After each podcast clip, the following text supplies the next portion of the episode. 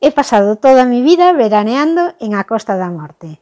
Por eso me gustaría compartir con vosotros estos artículos dedicados a Costa da Morte, en los que hablo de los pueblos más importantes de la zona, porque cualquiera de ellos tiene unos paisajes y unos senderos para caminar que son preciosos, pero es que además tienen otros beneficios añadidos, como pueden ser deportes náuticos, pueden ser la fotografía, puede ser la gastronomía, son pueblos muy completos para pasarlo bien, porque en Galicia en general se pasa bastante bien. Quiero que conozcáis un poco más a Costa da Morte y por eso ahora mismo en estos capítulos que van a venir a continuación hablaré de pueblos como Alaracha, Ponteceso, C, Malpica, Laxe, pueblos que tienen una gran riqueza no solo cuanto a lo natural, sino también a la gastronomía, a la gente y que son sitios en donde se pasa bien.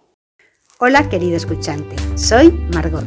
Bienvenido a este programa sobre marcha nórdica y patrocinado por la mejor tienda online de artículos de Nordic Walking y en la que vas a poder encontrar todo el material que puedes necesitar para practicar este deporte.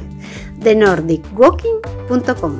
También encontrarás regalos para amigos amantes de la marcha nórdica que seguro que le van a gustar ropa, material específico, artículos de montaña y todo lo que no te puedes ni imaginar y que te va a facilitar tus rutas y te puede hacer falta cuando vas a practicar Nordic Walking. Visita de nordicwalking.com porque te va a ofrecer una ventaja comparativa frente al resto de toda la oferta que puedes encontrar en Internet, porque todo el material que vas a encontrar en esta tienda online ha sido especialmente seleccionado para esta disciplina de marcha. Te invito además a que te suscribas a este podcast, es mensual, porque así seguiré contándote todo sobre cómo desarrollar esta técnica de la marcha nórdica, los lugares idílicos para hacer rutas de marcha nórdica. Te hablaré también sobre su historia y cómo hacer Nordic Walking para aprovechar todos los beneficios que este deporte aporta. Pasamos ya al capítulo de hoy. Ponteceso, el hogar del turismo de aventura, deporte y naturaleza. Se fusionan en un lugar con un amplio número de actividades al aire libre. Travesía Valares. Una de las citas más esperadas cada verano en Ponteceso es la Travesía Valares, organizada por la Asociación Deportiva Avellariza e incluida en el circuito provincial. El trazado largo de 3,2 kilómetros con salida y llegada en Valares habitualmente y hay otro trazado corto de 1,6 kilómetros que tiene llegada igualmente en esta playa, pero la salida es desde Area das Vacas. Si no quieres perdértelo, infórmate en la web del Ayuntamiento de Puenteceso. Ponteceso recibe cada verano un gran número de visitantes. La localidad natal del poeta del Resurgimiento, Eduardo Pondal, no destaca solo por su importante valor cultural, sino que sus singulares paisajes y sus amplias extensiones naturales hacen de Ponteceso uno de los destinos favoritos en la Costa da Morte. Por ello, la apuesta del Concello se centra especialmente en las actividades al aire libre, convirtiéndolo en un lugar ideal para practicar turismo de aventura náutica. Uno de los principales atractivos de Ponteceso es su costa, por lo que no es de extrañar que gran parte de su ocio veraniego se relacione con el mar y con las playas.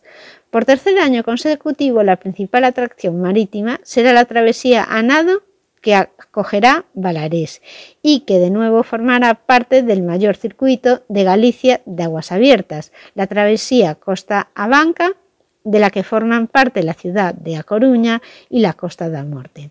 Asimismo, las playas de Puente Ceso resultarán también el lugar perfecto para realizar todo tipo de deportes náuticos como la pesca deportiva y competiciones de vela o de pequeñas embarcaciones en los que cada estío participan un amplio número de personas especialmente foráneas.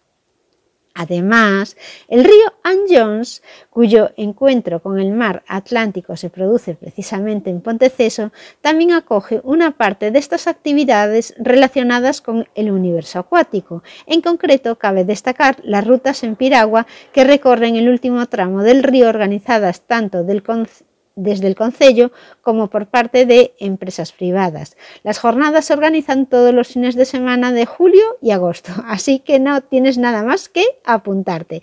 Algunas de ellas son en horario nocturno y es habitual que se cubran todas las plazas disponibles, así que si estás interesado es momento de que te vayas apuntando.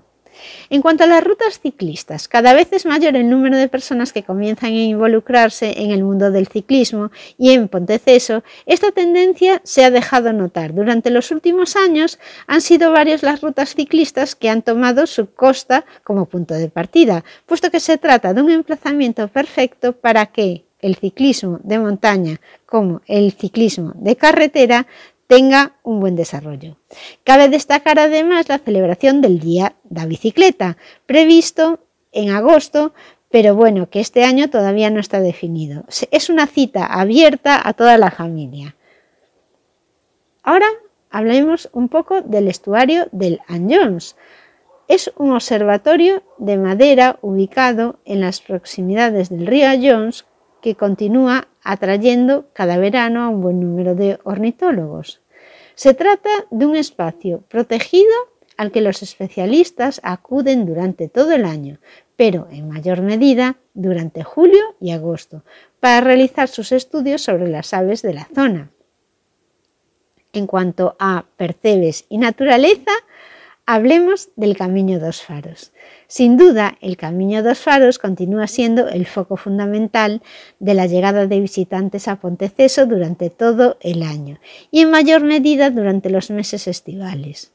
En el tramo Pontecesán del Camino se combinan senderismo y gastronomía. Esto provoca que cada vez sea más habitual que los visitantes acudan para realizar la ruta con comidas programadas en diferentes lugares.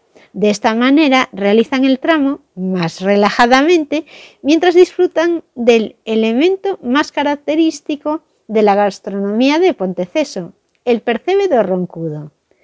Cuenta también con un amplio número de taxistas que colaboran con las agencias turísticas yendo a recoger a los visitantes a los aeropuertos y desplazándolos hasta los municipios de la costa para que realicen el Camino dos Faros, convirtiendo Ponteceso en un centro de servicios turísticos. Además, a mediados de agosto tendrá lugar también, posiblemente este año, el Trail Terras de Pondal, una prueba deportiva en la que los participantes podrán conectar con la naturaleza mientras disfrutan del patrimonio de petroglifos conservados en los montes de Corne. Gracias por haber llegado hasta aquí. Espero haber podido entretenerte con este programa y haber satisfecho tu interés sobre el Nordic Walking. Te invito de nuevo a visitar nuestra tienda online de para buscar el material que necesitas específico para marcha nórdica. Suscríbete al podcast porque seguiré publicando explicaciones sobre la técnica y sobre cómo sacar todas las ventajas posibles de la marcha nórdica para tu físico, para que puedas aprovechar todo lo que la técnica te aporta para mejorar y beneficiar tu salud. Hasta el próximo programa.